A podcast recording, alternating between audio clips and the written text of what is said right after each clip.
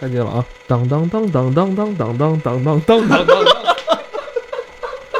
哎呀，太像太像了，我跟你说，特别好，特别好，特别好，乐感特强。重新来，重新来，这都什么意思啊？啊，这来重新开始啊！我觉得这可以剪进去。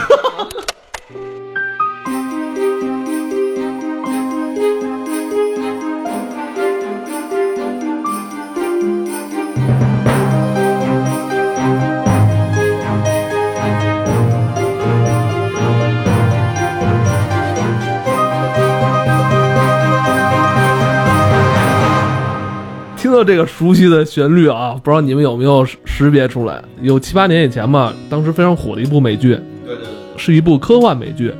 危机边缘》，也是咱们这个节目自打开播以来一直就是想聊的一部剧。种种原因吧，因为今年大片特别多，一下就上了很多 DC 啊、漫威的这个大片，一下就把这事儿给隔过去了。终于有时间可以好好回顾这个剧了。嗯，这个剧之前也有很多听众朋友给咱们私信，是吧？说你们什么时候聊《危机边缘》啊？什么时候聊啊？呃，今天咱就来聊聊吧。呃，怎么说呢？应该是在《X 档案》第九季完结之后，很长一段时间没有出现一个以科幻为主打为元素的这么一个美剧。当然也有像《迷失》，我个人非常喜欢的《迷失》，比如像你说的《四零》，但但好像都不是特别的主流。《Fringe》这个危机边缘出来之后，真是让咱们眼前亮，好像突然一下又燃起了咱们曾经就是内心里对科幻剧那种渴望。也是金花特别喜欢，CIS 也非常喜欢这部剧，是吧？今天正好咱们仨一起来聊聊这个剧。其实像就像你说的，就是从 S 档案结束之后，其实有一段的空缺是没有这类的。像《迷失》，虽然可能收视率也很好，也也很有名，但是它是那个有点悬疑啊，有点那个感觉，对吧？它不是上来夸夸美肌，我先给你一个特神叨的事儿，这种这种神叨的事儿，这种就是虽然好像也出过几部，但这个是后来比较火、比较成功的。他也是迷失那个导演来做的，包括说你说向 S 档案致敬这个，不是说我们的感觉这么着，就是就是，而且包括其中我之前你提过 S 档案的时候提过，有一集的开头嘛，他们在开一个听审会，里边有提到了，就全美国有两个部门一直在赔钱，S 档案和危机边缘，你们怎么办？就是它里边包括很多电视时候就是。就是放电视的时候，他们会放那个 X 档案的这些片片头什么的，在里边会出现一些小的细节，确实是完全一脉相承 X 档案的这个这个故事。嗯嗯，我整个的这个观看科幻电电视剧的这个经历的话，都是从这个 X 档案开始的，所以的话，对于这一类有一个非常情有独钟的一个情节，对，非常有情节。中间其实也看，包括像 Heroes、像 Lost、像这样的一些电视剧，但是那种的话，都会没有这个的这个戏份给你感觉这么强。另外的话，你像 Heroes 也好，或者像我们知道四四零零，那个虽都是超能，它虽然也是软科幻的一类，但是它全都是偏向于超能。这里面就是一群普通人，而且它讲了很多让你觉得非常诡异的现象，包括后来从第二季、第三季开始的话出现的平行宇宙，整个这些东西的话都给你。视角打开，最近两年平行宇宙的这个理论，在这个无论是科幻市场上，还是说在整个我们的这个观影上面，都会看到很多。但是它是从零八年开始的时候就已经开始做铺垫，零九年的时候出现了平行宇宙，这一切让你看起来都是不可思议。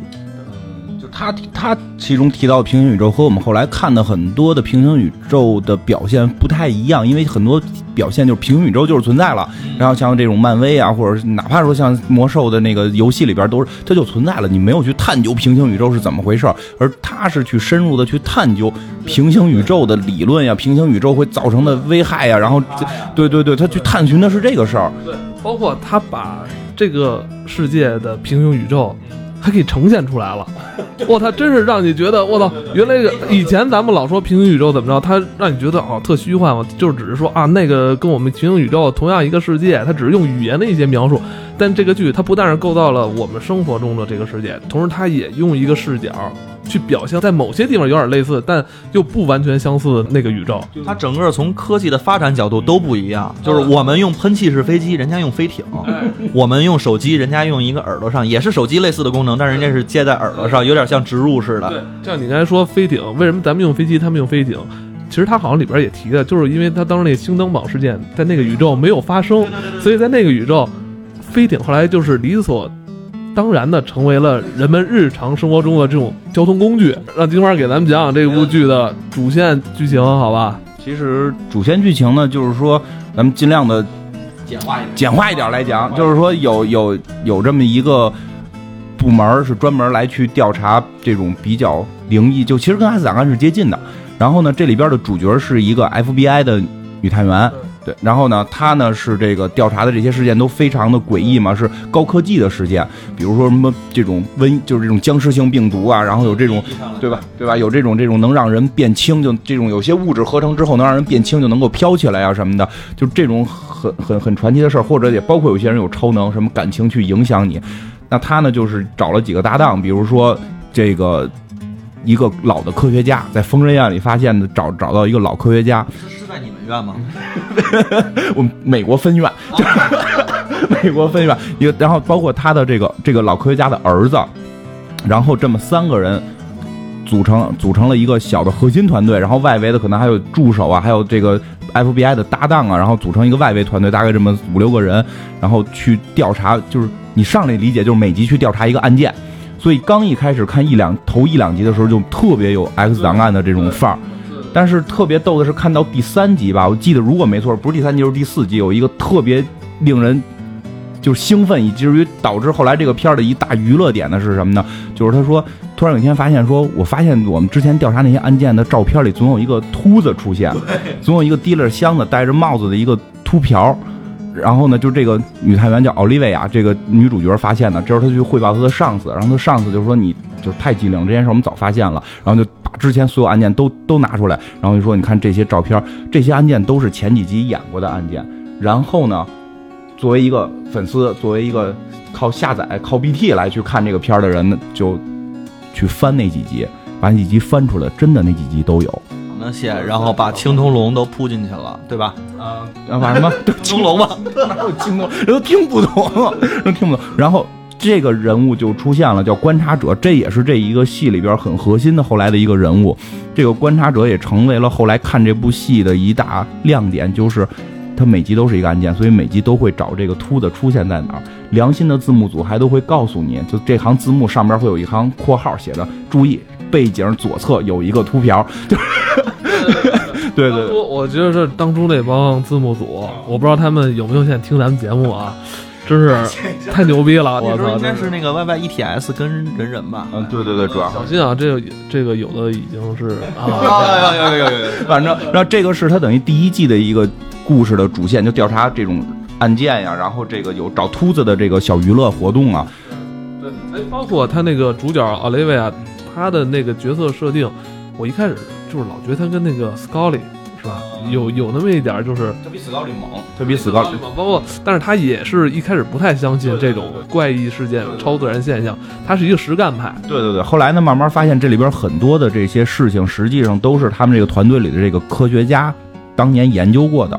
他进疯人院之前就研究过，他是被摘了海马体吧，还是被摘了？就是大脑里一部分被呃对摘了一部分大脑，下颚叶。好好像是摘了一部分那个大脑的部分，是为了让他失去这部分记忆。呃，前两天看那个歌坛嘛，斯图里奇教授他也说了，如果你再这么说话，我就要摘下你什么你你脑下额叶的一部分。那好像那意思说来，我就要什么取消你的记忆。前额叶吧，说的是他前额是指从眼睛这块儿用一根针插进去，就这个是好像是十八这十九世纪就已经有的一种手术，就是他把那个东西刮掉之后，不是治治暴躁症的吧？好像是。那个人就不会狂暴，不会生气。部电影，我忘了那个电影叫就翻译成什么了，就是《美少女特工队》。哦，对对对对就那部那个特帅，那特别帅，特别帅那个电影，以后聊，以后聊。那个特帅，一个一个哥特的那个蒸汽哥特片儿，那是这个教授摘的不是前额，就像你说的，可能忘了摘的是哪儿了，他就是记忆消除了一部分，所以从这儿开始就把这个线开始铺大，就变这个线变得有意思了。到第二季开始就引出了平行宇宙，就引出了平行宇宙里边的事儿。后来会慢慢的发现这些事儿都跟平行宇宙是相关的，就有第二个宇宙，他们叫 B 宇宙，然后。慢慢会发现，这个平行宇宙里边也有这么一帮一帮人，也有奥利维亚，也有这个老头儿，但是没有那个男主角，就没有这个老头儿的儿子，对对对对，对吧？就变成了一大主线，一大亮点。这个儿子是偷来的，这个是 A 宇宙去 B 宇宙给偷来的，对吧？而且就是后来还有一个，就是这个这个老头儿的一个合作伙伴儿，叫这个就对叫叫威廉比尔，这个比尔这个也是个老科学家，怎么了？比尔，贝尔贝尔比尔贝尔贝尔这个贝尔这个老科学家，这个老科学家后来去了 B 宇宙。就是说到这儿，其实当时我记得我在其实小时候也爱写影评嘛，就那会儿也写过，就是是第我如果没记错，可能是第二季结尾吧，应该是我记不清是第一季结尾还是第二季结尾。第二季结尾的一个镜头代表了美国整个这个娱乐电视电影这个文化口的这种宽容性和伟大程度。那个电影就讲的是什么呢？就是他们已经发现有第二个宇宙了，然后呢，但是从来没去过。然后以以至于就是知道这边有大坏蛋想弄各种方法穿越到那个宇宙，包括跟那个宇宙是有某种联系的这种这种方式。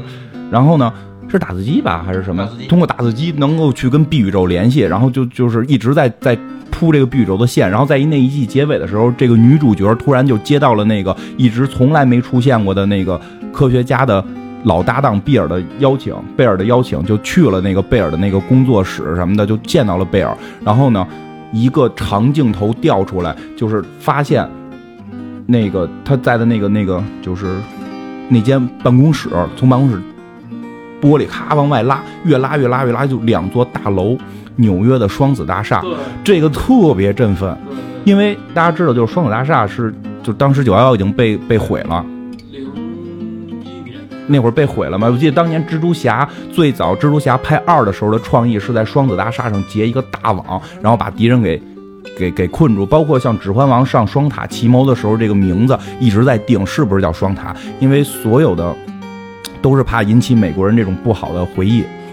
但是就是事隔几年之后，这部片子居然就是用这个。双塔去体现的另一个宇宙，就那一个镜头起来特振奋，有很多美好的想象。哦，就其实双塔没有遇到这种恐怖袭击，是这种感情在。一个镜头就是把什么是平行宇宙的很多的情绪的方面就都给，然后对吧？然后再往远景看就是飞艇，就像刚才说的有飞艇。那个帝国大厦应该是，就帝国大厦是停飞艇，但是据说当年造帝国大厦的时候，那个位置真的是为了停飞艇的，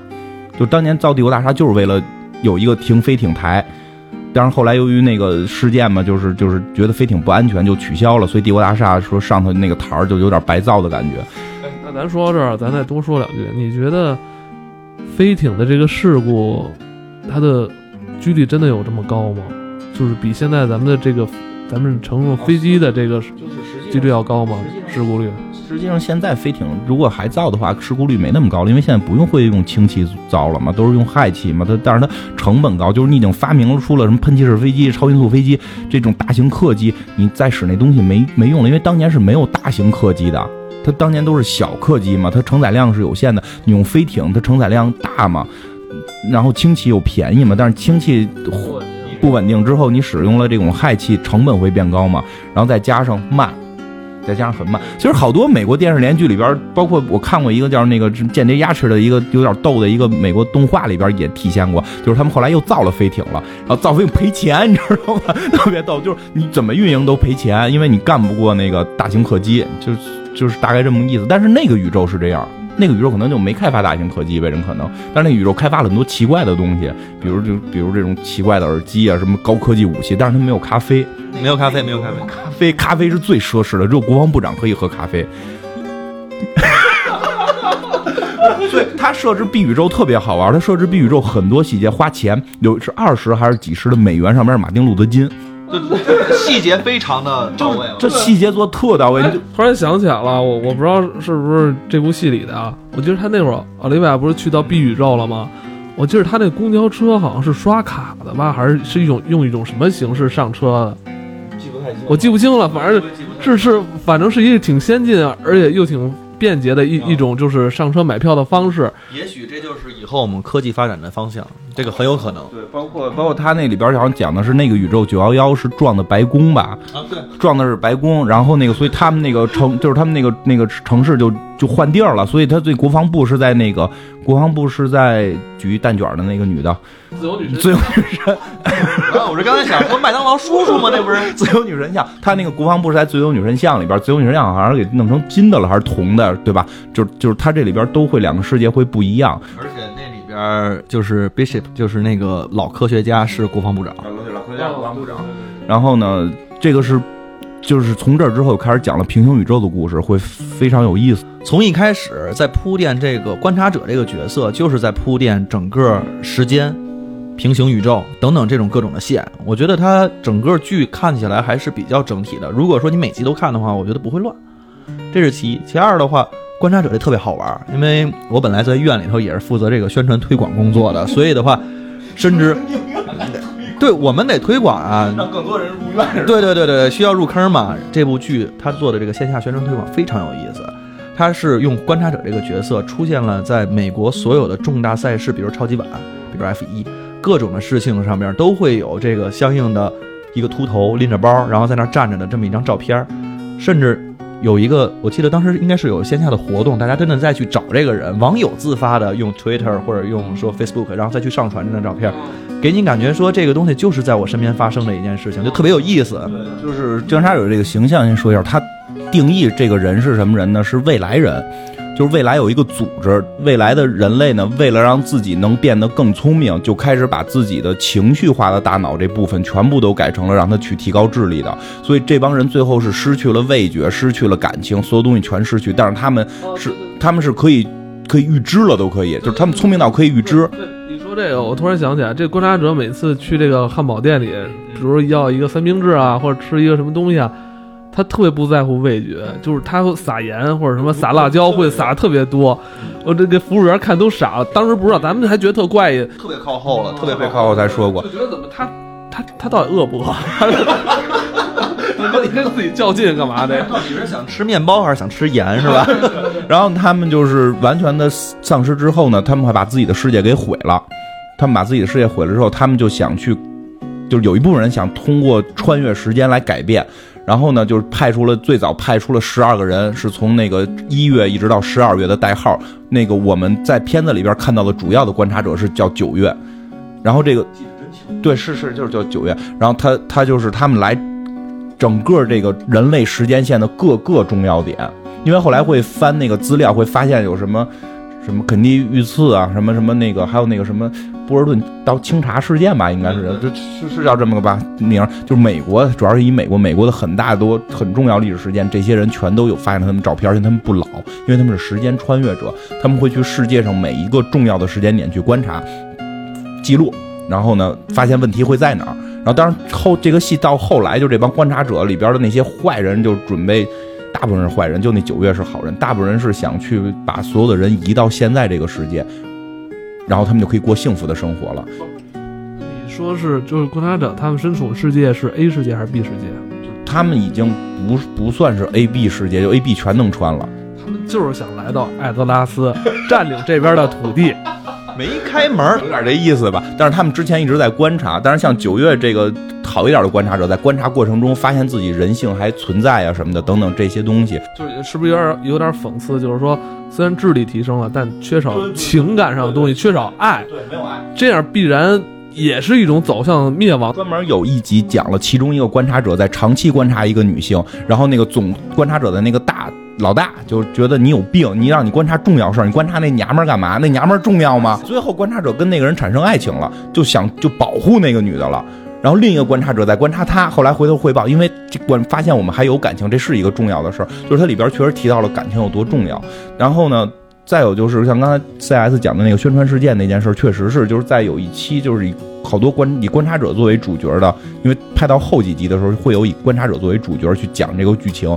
的那一集的时候，是在纽约，应该是在纽约街头，他们放出了上千个观察者，就是演员扮成观察者的样子，藏在街头各个的地方，然后让老百姓上街去找。因为在剧情里边，他是那种未来来就看重要事件嘛，所以让让很多的这种粉丝就觉得，啊，这这种有观察者，今天有重要事件，就就就就发生这种线下活动，做的确实特别不错。那个时候我老翻墙出去看 Facebook 自己的 Facebook，看自己的看自己的，真的是在美国的朋友就会去自己自发的往上发，都不是说是说官方的去宣传。我觉得一个是这件事儿做的特别逗，还有一件事情我觉得 Fringe 这个做的特别有意思的，就是我们现在看到的整个他们的这个海报，大家可以搜一搜，就是他们的宣传海报，也可以到时候看电视剧的时候里边也会有。在每一集这个剧情之间切换的时候，都会出现一张图，这张图上是不是一个，大家如果细看的话，它长得像青蛙，长得像蝴蝶，但是它可能看出来另外一个图形，或者看到什么，而且上面老是有一个点儿，这点儿是干什么呢？你知道吗？这点儿它的位置不一样，它有几张图，比如六六指儿，就是有一个那个六指六个手指的手印儿，有一个看似是苹果，实际上是里边有两个小小小婴儿卵卵巢那么一个感觉的那么一个苹果，还有一个什么看似是青蛙，但背上有一个什么那个什么那那叫什么字母？嗯，对对对对对，希腊文还是罗马文那种东西。就然后呢，那个点儿会在这些海报的不同的位置出现。后来有网友破译了，就是每一每一集在播放的时候插广告之前，不都会先黑一个屏嘛？黑屏的时候会插一下这张小海报，然后每回插的这张海报不一定是哪张点儿的位置也不一样。然后它有网友破译了，那是代表着一个字母。然后最后如果你把一集都看下来，这些都记录下来之后，这几个字母拼起来会是一个单词。然后这个单词一般预示着下一集或者说这一集的一个重要的情节。它里边藏了很多种东西，包括观察者找观察者成为了看这个片儿的一大娱乐点。就甚至后后来很多人看这个片儿不是为了看剧情，就是为了找观察者，看谁先找出来。说这真的，小时候咱们看希瑞，你有印象吗？有那个希瑞就 不是不是不是希瑞，就一小孩儿，每集结尾出来，嗨，小朋友们，这集你有找到我藏在什么地方了吗？对吧？就惯有这个玩法。然后呢，包括找这个观察者，包括他的片头，他每回不是会有一个片头吗？刚才你就那个就噔噔噔那个，你噔噔噔。噔噔噔噔噔噔噔噔噔噔噔噔噔噔噔，就是对，就是在这个时候会出很多字幕嘛。在这个字幕，有网友把整个这个视频停下来之后，去一帧一帧的看这个字幕，其中也有一帧，就只有一帧上面写着那个观察者的那个名字，我操，这太闲了吧，这也真的是这样。包括他出的大海报，他出的所有大海报里都有观察者，你必须得拿放大镜才能找着。就是他玩了一套特别有意思的东西，这是花了多少钱雇了个美术再去干这事儿，累死了。这是靠想法。哎，你知道今年现在出了一本书吗？就是这个导演，就是这个编剧勾勾啊，出了一本书，是是叫 S 吧？我我看喜马拉雅有售，但是但是应该已经过了，但是应该已经过了。这节目上的时候一定已经过了。那本书就是是那本书是据说是打开之后看似是一个故事，然后里边是全带着批注的，然后还会给你一些配送的什么信啊、什么纸啊什么的。说你第一遍把故事看完，第二遍是看哪些颜色字儿的批注，就是你能看到一个更新的故事，然后你再去看怎么着。就是这本书是一个大的密码。这本书现在美国销量特别好，国内已经有中文翻译版了。不是你是说喜马拉雅之前在卖是吗？前两天在预售，我现在看已经有人是没通过喜马拉雅，通过别的方式买到了。但是我特别不接受预售这种形式，我必须掏钱了，必须马上看见东西。我准备去找这本书，但就是说，这个东西是跟那个这《危机边缘》这一套是类似的，它藏了很多这种点在《危机边缘》这部电视剧里边。这一套玩法其实真的挺有意思。呃，这里边也有，你看那应该是在那个你说出来，说出来，回头我用那个做可以做封面。是吗？就就这张图里应该有吧？应该有那个观察者，你看一眼在那 Peter 肩膀后边是不是？皮特肩，把那张图放大了，我看一下。我看一眼啊。哦，现在我们是听那张海报在看的，但我们现在想给它放大了。金花说这个主主角后边肩膀后边有观察者，肩膀后边。没有啊？这不是大厦吗？还得大是吗？我，哎呦我操！叫什么？我操！这我也没看见，我这他不说我也没看着。这张图，呃，如果你正常这么看吧，就是它就是一张电视剧的海报，三个主人公，完了背景是它这个剧的名字《Fringe》。你把这个图放大时候，你会发现就是这个主角 Peter 肩膀后边有一个观察者，这个观察者很小，这观察者的这个高度吧，可能还不到，还没有这个主人公手指头长呢，非常细，啊，对但是有。对对对，就是他做这一套都做这么好玩。不过说起来，这观察者其实有集之前咱们讲过提，我忘了哪集提过观察者理论，就是说，哎，我忘了是不是节目里提到了。反正有一种理论叫观察者理论，就是说任何东西一旦被观察就会被破坏。是不是有点像薛定谔的猫啊？不不太一样，因为猫是测不准的那一套，就是它这个是讲的是什么？是说你看任何东西的时候，一定会有光子打到这个物体上，那么这个光子是有一定能量的，那么所以你过看到的任何东西都是被光子的能量所冲击的，它你看到都不是本真的它，都是被能量冲击后的它，所以所有被观察的东西全部都是被改变的，而且这一套理论是在物理学的量子力学里边是非常著名的，有不是不行？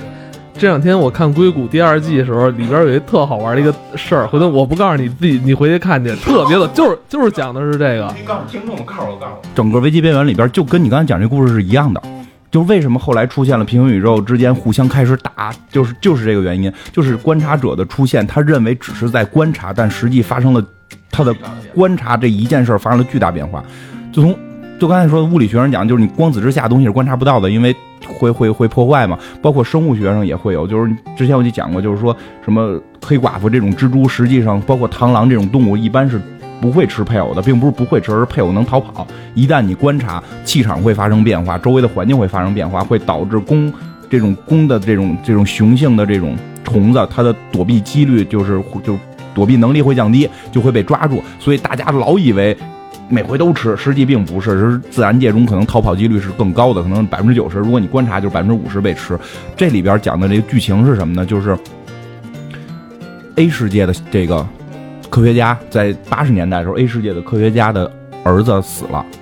他一直想救他儿子，然后救他儿子就研究这个药，但是没研究成功。在快研究成功的时候，他儿子先死掉了，然后他就特别悲伤。然后他就结果他在之前呢，他曾经在之前发现过一个。方法能窥探到 B 宇宙，这个窥探就是说有一个小窗户举着就能看到那个宇宙，但是他干不了任何事儿，他就拿这个宇宙就每天看自个儿在那个宇宙的儿子，就看着就就就特开心嘛，特开心嘛，就也不是开心，就是去去去怀念吧，就发现那个 B 宇宙的儿子也得病了，因为是 A 宇宙 B 宇宙很多事儿是接近的嘛，B 宇宙的儿子也得病了，然后 B 宇宙的科学家也在研究怎么去造这个药，然后就在这个药马上要成功的时候。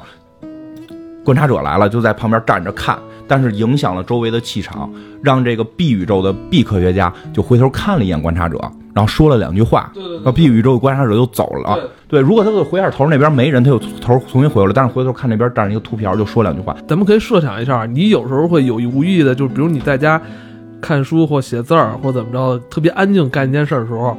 你有时候会突然闪现一种念头，就是说，哎呦，后后边是不是有有人啊？是不是有人站着？或者说感觉就是突然气流不对，就特别扭，就那么一个劲儿，会突然一下上来。就然后他回头看那个观察者，跟观察者对话，然后再回头，但在对话的这个期间，他做的那管药变色了，那个变色就代表了成功，代表了成，代表了成功。但是他聊完，就是跟观察者对完话之后，再回来的时候，那个又变回去了，所以他不知道这个颜色变了，他以为做失败了。然后这边的宇宙，这个 A 宇宙的科学家就看着搓火着急，我你成功了，你赶紧的，你怎么跟他说话了？然后哎呀，又救不了儿子了。然后他就对这种儿子的这种，对这种儿子的这这种这种爱，就就迫使 A 宇宙这个人做出了一个特别不理智的决定，就穿越了宇宙，穿越了平行宇宙，把 B 宇宙的那个儿子给抢回来了。我记得他好像不仅抢回来了，抢回来之后还掉到冰窟窿里边，然后然后被观察者还救了，所以他们其实做出的改变是巨大的，最后造就了说这两个平行世界的事件发生的就是特别的不一样，这两个人的经历都不一样了，所以就导致了后来的一切的变化就都都发生了，这个就是抢儿子这件事儿，然后 B 宇宙的那个科学家就放弃了科学，成为国防部长，一定要穿就一定要想法打到 A 宇宙把儿子抢回来，然后 A 宇宙这个科学家就把自己大脑给给切掉一部分，然后把这些记忆。全都忘了，然后，然后怎怎么怎么样怎么样的就保护他的儿子。我我我如果记得没错的话，是就是 A 宇宙的这个科学家是被他的那个搭档 William Bell，就是致敬一下那个 Leonard Nimoy，他演的。然后这个人他他好像是把他的大脑切掉的，是因为他们俩发明了很多的东西，甚至 William Bell 可以穿越平行宇宙了，所以他觉得这些东西都危险，都危险，所以我把这些东西全都忘掉。而且他们根据。所有的东西全都是有科学依据的，他们去发明了，比如说各种的药，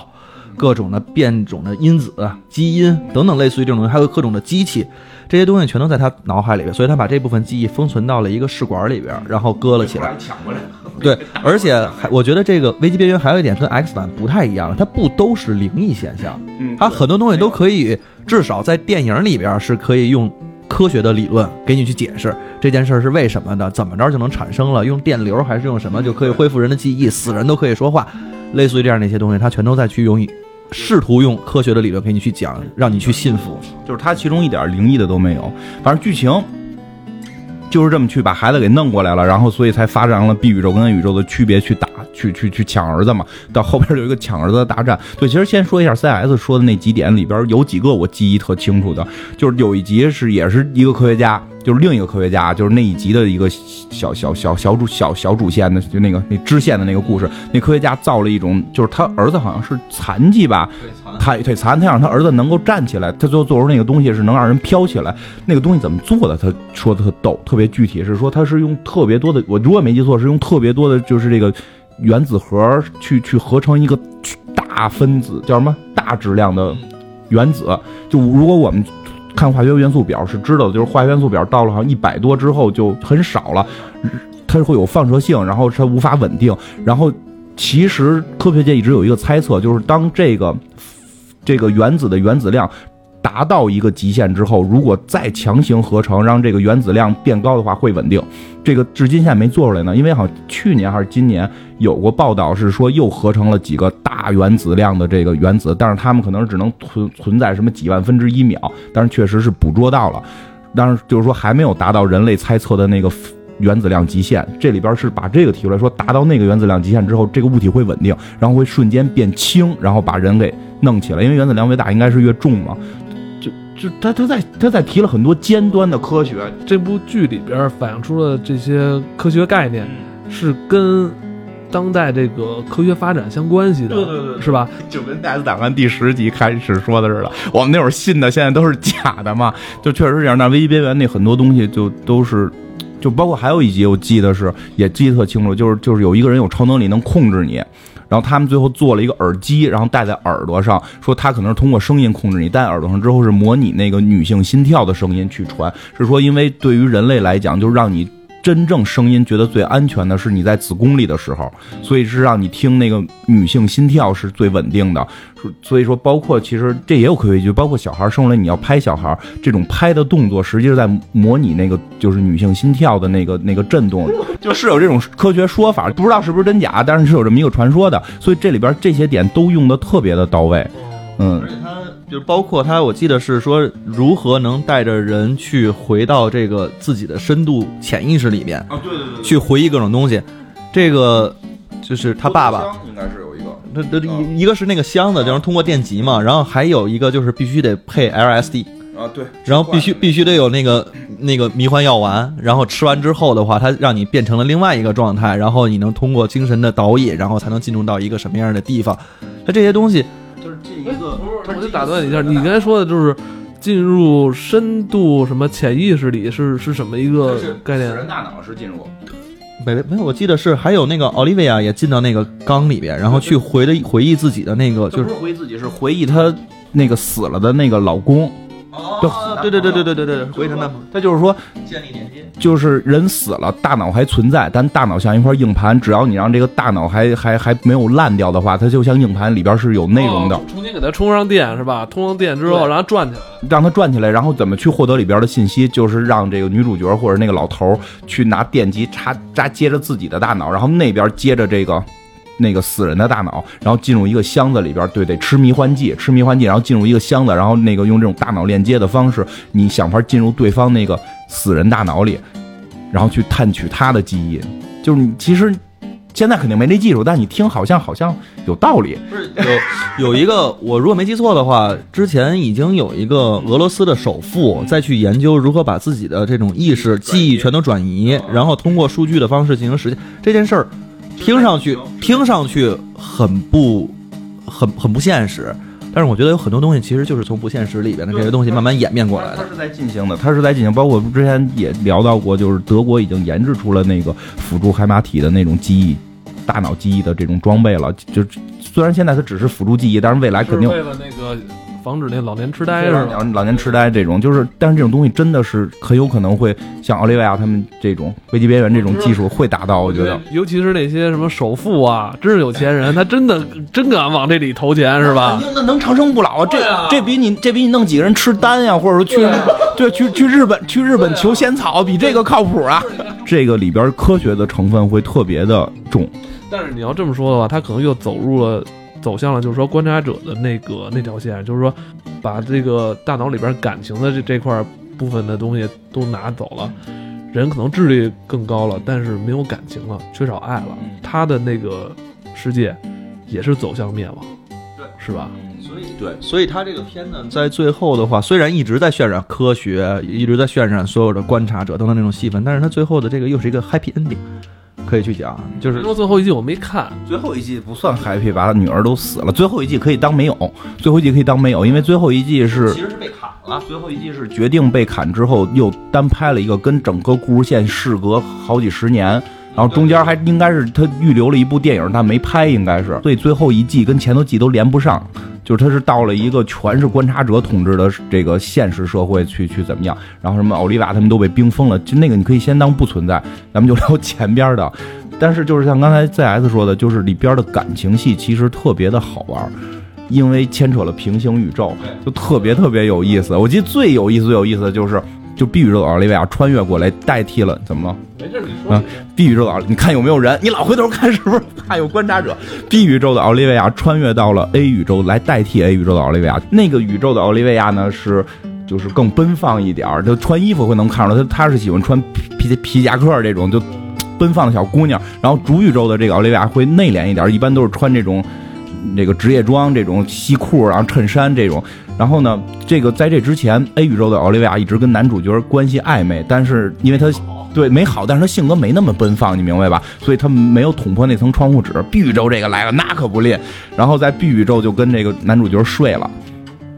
睡俩人就睡了，真睡睡了之后就建立了男女关系。但其实他们俩本身都是 B 宇宙的啊，对他们俩本身都是 B 宇宙，但但是 B 宇宙那个男主角一直在 A 宇宙生活嘛。然后后来呢，这个。A 宇宙的奥利维亚在在 B 在 B 宇宙，然后他被洗脑，以为自己是 B 宇宙的人，但是几经周折，最后发现自己是 A 宇宙的人，然后他又穿越回来了，把 B 宇宙这个人给打跑了。然后打跑之后，他就跟这个男主角就就聊，就什么情况，然后说我跟他睡了，然后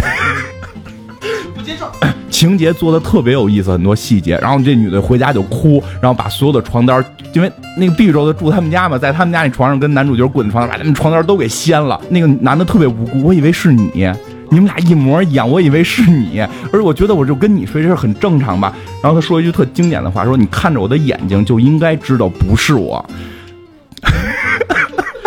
这这搁谁谁分得出来？不是这这他一下把这个这觉得她是一个女人，嗯，女人在发生这种事儿的时候，她会就会用这种非常感性的东西去去。就说跟你说，你知道吗？但是这故事后来发展到后来特别逗是什么呀？就是他们最后是把这个这个这个男主角最后去现身了，然后就是成为这个就是作为一个类似于先机机器中的一个最重要的零件，然后让两个宇宙全都能够和平稳定。因为 B 宇宙是一直在崩塌，B 宇宙一直在崩塌，因为 A 宇宙的穿越，所以他最后现身之后让两个宇宙都稳定住了，然后他们就是没有敌意了，说咱们是好朋友，可以建立一个通道，两边可以来回的交往了。然后这个男的就消失了嘛，但是男的消失之后又被观察者给救救了，就是这好观察者给他救了。这个男主角就认为自己到了第三个宇宙，但他实际是在 A 宇宙，但是 A 宇宙全部都被那个那个观察者给洗脑了，然后不知道有这个男的存在过。所以这个男的就以为自己到了 C 宇宙。这个奥利维亚这个女主角呢，就是有这种已经虽然忘记他了，但是这种爱情有的时候真的是穿越平行宇宙的这种爱恋是是能够感知到的。他会跟这男的越待越觉得俩人好像应该是一对儿，然后越待是一对儿，然后慢慢也回忆起了好多记忆，就是我跟你应该是一对儿。然后这个时候就要亲这个男的，这男的就说不不不不，我看你的眼睛，我知道你不是我的那个奥利维亚。你明白吗？就实际是，但是他已经害怕了，怕这回再亲错了。那个真的是那个观察者把他复活在这个 A 宇宙里了。对，但是但是他不信了，但是他已经不信了。然后这 A 宇宙的女的要跟他好，他就得拒绝。所以这些点还挺好玩，包括就是 A 宇宙后来有一个小年轻喜欢女主角，然后一直想就是在这个在这个。男主角消失的这一段，跟女主角走的越来越近，快好了，都都快好了。然后结果 A 宇宙的这女主角，由于这个男主角的回归，就就开始回忆起以前的事儿，想起以前的很多的细节，要跟男主角要能复合。这个等于这个小年轻新的这个人物就没有女朋友了。你明白吧？其实他特别特别喜欢这个奥利维亚，结果后来有一次巧合，而且他在这个 A 宇宙特别怂，虽然他很聪明，能力也很强，但是有些机缘他比较保守一点，有点怂。结果后来有一次机缘，他到了 B 宇宙，发现 B 宇宙的自己已经是那个部门的总头了，B 宇宙自己会更飞扬一点，就是更 open 一点，所以他混得更好。然后呢，跟那个奥利维亚关系也不错。结果是在 B 宇宙里边，那个那个小年轻就是一次事故死掉了。然后他就想法成为了那个 B 宇宙的自己，然后代替了 B 宇宙自己。当然，他不是那种骗大家，就是大家都知道他是，大家都知道他是从 A 宇宙来来的，然后呢就接受了他，然后他在那个宇宙跟跟 B 宇宙的那个女主角两个人好了，就是我得不到 A 宇宙的，我可以得到 B 宇宙的，很多细节还挺好玩。这里边还有一点特别逗的，除了科学以外，它它仍然是用科学。这个这里边奥利维亚其实是有特异功能，对，最后是练出超能力了。对，练出超能力，它能刚开始它能让灯泡亮。嗯，那这个当时看的时候，我觉得，哎呀，这这这是不是有一个超能电影？结果他最后也是用科学的理论，其实在帮你去解释，仍然是这个 Bishop 最早期他发明了一种药剂。奥利维亚跟他有一个有点渊源，是一个他不是寄养，是他们实验体的一些小孩儿。然后当时给他打过这个东西，所以的话，他就是其实具备了一种对于人脑潜力开发的一种东西，所以他可以去具有一些超能力。哦，对对，你说这儿我突然想起啊，那个奥利维亚是，就是女主角啊，小时候是被这个。对，Bishop 博士是就是 手里是在一个地方，好像是被圈起来了吧？是一帮小孩儿。这个这个 Bishop 博士是可能他觉得有潜质的小孩儿，完了看他们有没有这种能突破人类极限的这种能力哈，是有这么一个有有一种实践。最后反正他的主要能力是穿越，最后他主要能力是穿越平行宇宙。我觉得这个也是个铺垫嘛，就是观察者具体怎么来的，其实可能跟这个也有很大的关系。是是关系。而且最后好像是谁是 Peter 还是谁是成为了一个观察者？是在下水道里发现了一个观察者，就是年轻的小观察者，就是一个小秃瓢。不是那个，不是那个。他们最后和和观察者在了一个特别大的屋子里边，然后观察者说：“我其实就是谁？是他们这里边小孩，就是那小就是就是小孩，他们发现了一小孩。他一共拍了好像是应该是五季吧？对，其实不算一个。”很长的一个剧，是什么样的原因造成他最后匆匆的五季就收场的？其实我觉得，首先五季也不算短了吧，一一一一百来集。它但是这个戏，你想到后来刚才我们讲那些故事，你我们后来讲那些故事，你会发现它是有主线剧情的，而且它那个主线剧情是有一个就必须是要延展下去，有一个起伏的，不像不像 S 档案那个主线剧情是你可以永远倒不完的。你就是今儿发现外星人，明儿发现没有没有外星人，今儿发现外星人，明儿没有外星人，他可以一直这么折腾下去，因为他一直搞的是这个阴谋论嘛。但是这个他并并并不是说阴谋论，所以他那个主线剧情必须有起伏，有有回落。其实我觉得应该是，我觉得算在第三季就应该算他正经拍完了，就是估计最早写剧本就三季，就是他最早也不是说写，就是最早定的大梗概应该就是三季，就是那个男主角现身，然后两个宇宙稳定。应该算是一个结尾，但是当时收视不错，就拍了第四季。第四季就是这个男主角又回来了，以为自己生活在了 C 宇宙这么一个故事。嗯，其实那一季就编的吧，有点儿，你因为你想，就是两个宇宙都稳定了，你你的那个主线剧情没有了，他就是每天调查点案件什么的，就有点淡薄，就剩了观察者这么一条线了。所以最后呢，迫不得已，他们就开始发掘、挖掘观察者这条线。结果挖掘挖掘挖掘，就观察这帮人，那总得干点什么吧？就观察，就干脆观察者把地球占领了吧？就因为他们是未来来的嘛，所以其实从那之后，他有了这个思路之后，这部戏就偏了。这部戏开始吸引人是观察者是不被人看见的，就我们生活在主宇宙是这样的，B 宇宙是那样的。我觉得观察者这角色啊，就不应该说话。就不应该有那么多动作，你出现就可以出现，你永远保持一个神秘的状态。这个阶段你长一点儿，你可以通过第三方的角度去叙述观察者这个事儿，别让观察者直接渗入到剧情，完了跟你这儿又打又又救你了，觉得这个东西逼格就掉下来了，你知道吧？你看一开始多酷啊是吧？光一脑袋，呃，光秃子，完了那个戴礼帽，递一个箱子。他对于主线剧情的推进，所以观察者那个设定也不能说设定这么一个人永远不用嘛。但他设定的用完，应该就是第三季用完就完了。还是刚才说那话，他票房好，他他接着弄，他到第四季、第五季的时候，第五季最后就是观察者统治了现在的宇宙，然后变成了那个未来多少年，然后那个 Peter 又回来了，Peter 是是去找那个被封住的奥利维亚和被封住的他爸爸，然后一块儿出来去对抗观察者。然后最后把观察者打败，包括奥利维亚的女儿都出来，还死了。他们出来的时候，他女儿已经应该是二十多岁了，对，跟他们差不多。而且他们不是从冰哦，他们是从那个琥珀里边。他们就是发现，只要这块的平行宇宙之间有一个裂隙，就会用那个琥珀的装置把那全都封住。不，其实说到这儿，所有的美剧都会是这样，所有的，因为它毕竟是通过金钱驱动的，所有美剧都会烂尾，这个是没办法的事儿。不过我。我我跟你看法不一样啊，我觉得这部剧是从零八年还是零九年开始，持续到一三年到一四年期间。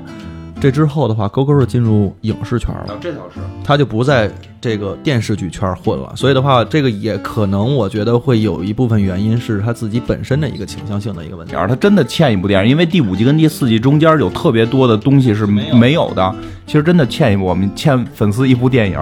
不过勾勾其实那会儿后来没直接就进入电影圈吧，就是他还还拍了一拍没这好了，还拍了几个时间穿越的，比如说有一个恶就在一个监狱里边。你记得吗？那个两条时间线就拍了一集，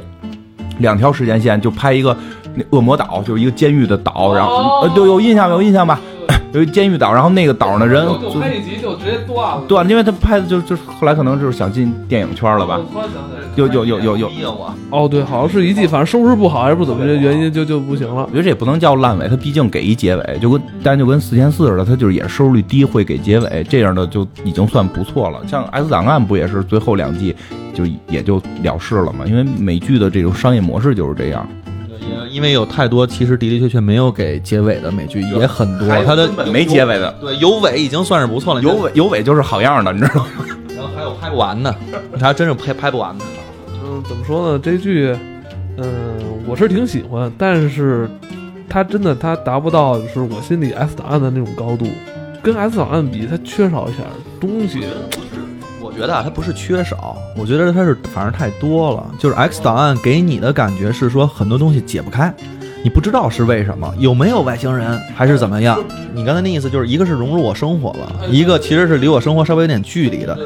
但是我的感觉呢，就像我刚才说的，就是一个是说给我所有的答案了，一个是说 X 档案真的没有给我答案，他就给了我是一个大的 X，所以我就觉得这个东西完不了，而且他的的确确现在。嗯哎，其实对你说 X 档案现在说没完也也可以啊，是吧？人人家也在继续嘛，准备的。我觉得他那年龄，那个 Mulder 跟斯高利也没到退休年龄呢，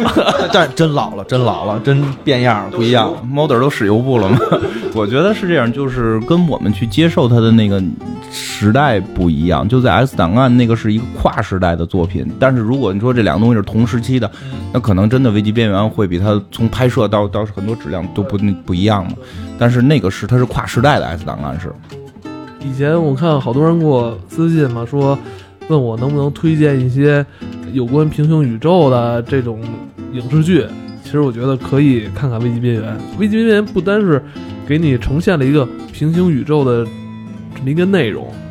他还把这里边很多的科学概念告诉你了。呃，应该说也不是太深奥，一些浅显的科学概念，至少不是一闭眼，至少不是说一闭眼就过去那种。不是拍脑袋出来的概念，是都有能有根有据的给你讲明白。反正是挺能忽悠的吧，也是大。忽悠。反正，但是这部剧里边其实，呃，好多好看的地方，不光是主线。我觉得它里边每一集出现这些有点怪异，有点，但绝对不是荒诞。绝对不是荒诞，是有些怪异的这种离奇的科学事件、小案件，还是非常有意思的。对，是吧？我我也是觉得说，它里边每一个小的剧情，其实都值得你去看完这一集之后之后，